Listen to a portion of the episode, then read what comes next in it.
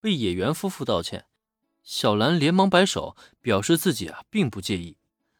虽然刚刚小心的倒下的确让他很是担心，但发觉对方并无障碍之后，也就放松了下来。而且这么小的一件事儿，也不值得对方一而再、再而三的道歉啊！不不不，这都是我们家孩子的错。那个，小兰如此善解人意，让野原夫妇啊好感大增。但在这之后呢，美伢的目光却放在了自家女儿的身上。毕竟，不管怎么说，身为一个母亲呢，她都不愿意让自家孩子离开自己太久。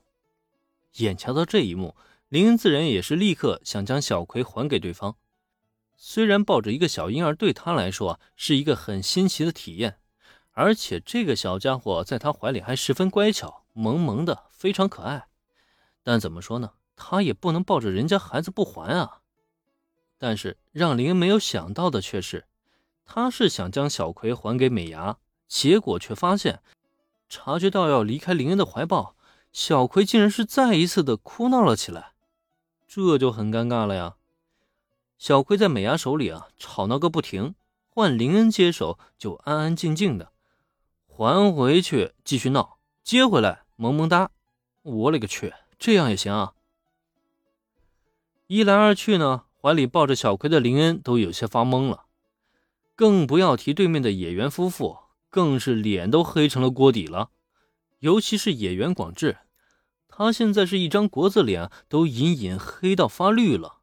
这可是自家女儿啊，怎么对一个陌生人比自己这个亲爸爸还要亲啊？他到底是谁亲生的？这，这可怎么办呢？眼前发生的古怪一幕，让大家都觉得很无奈。挠了挠头发，原子环顾了四周一圈。本来啊，还要赶去别墅落脚，也没那么多时间在这里耽搁呀。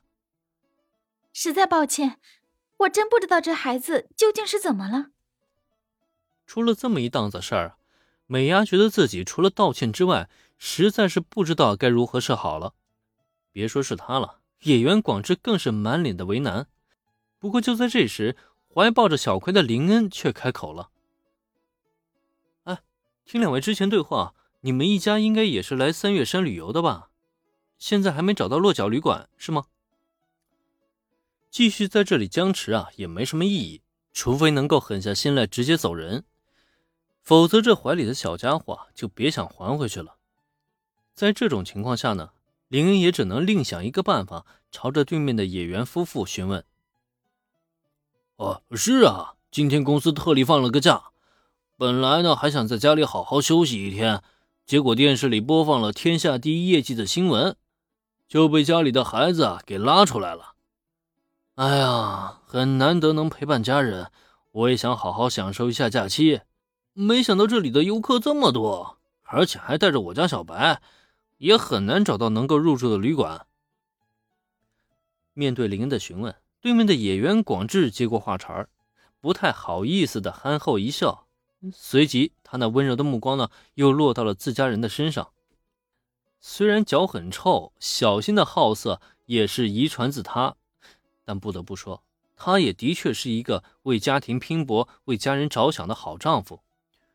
无论是原作中留下的印象，还是经历这次真正意义上的初次接触，林恩对野原一家呢，其实是有着极大的好感。嗨，我们其实也是同样的情况。都是一拍脑门就决定下来了，到了地方呢，却找不到旅馆。呃，不过我们在这附近呢，有一栋别墅，可以用作暂时落脚。如果你们不介意的话呢，咱们接下来就暂时一起行动呗。至少有个落脚和休息地方，对孩子们来说也是一件好事儿，不是吗？虽然野原一家对林而言是初次见面的陌生人，但这一家子品性却摆在这里，绝对不可能是什么坏人。既然人家遇到难处，林恩自然也愿意帮衬一二，所以他才提议让野原一家也加入进来。当然了，在说完自己提议之后，他也不能忘记询问别墅主人的意见。他转头看向了铃木玲子：“铃木小姐，你觉得如何呢？”“，我当然是没有问题的，只要林恩君决定就好。”朝林恩轻轻点头。铃木玲子啊，没有丝毫迟疑的点头答应了。得到殷肯之后，林恩再将目光转回到了原野夫妇身上。很显然啊，原野夫妇也在这一刻心动了。毕竟他们也不想带着孩子继续奔波，能有个落脚点呢，自然是最好不过了。只是，别墅啊，难道眼前这几位都是有钱的大户人家？自己一家子贸然前去，会不会太打扰呢？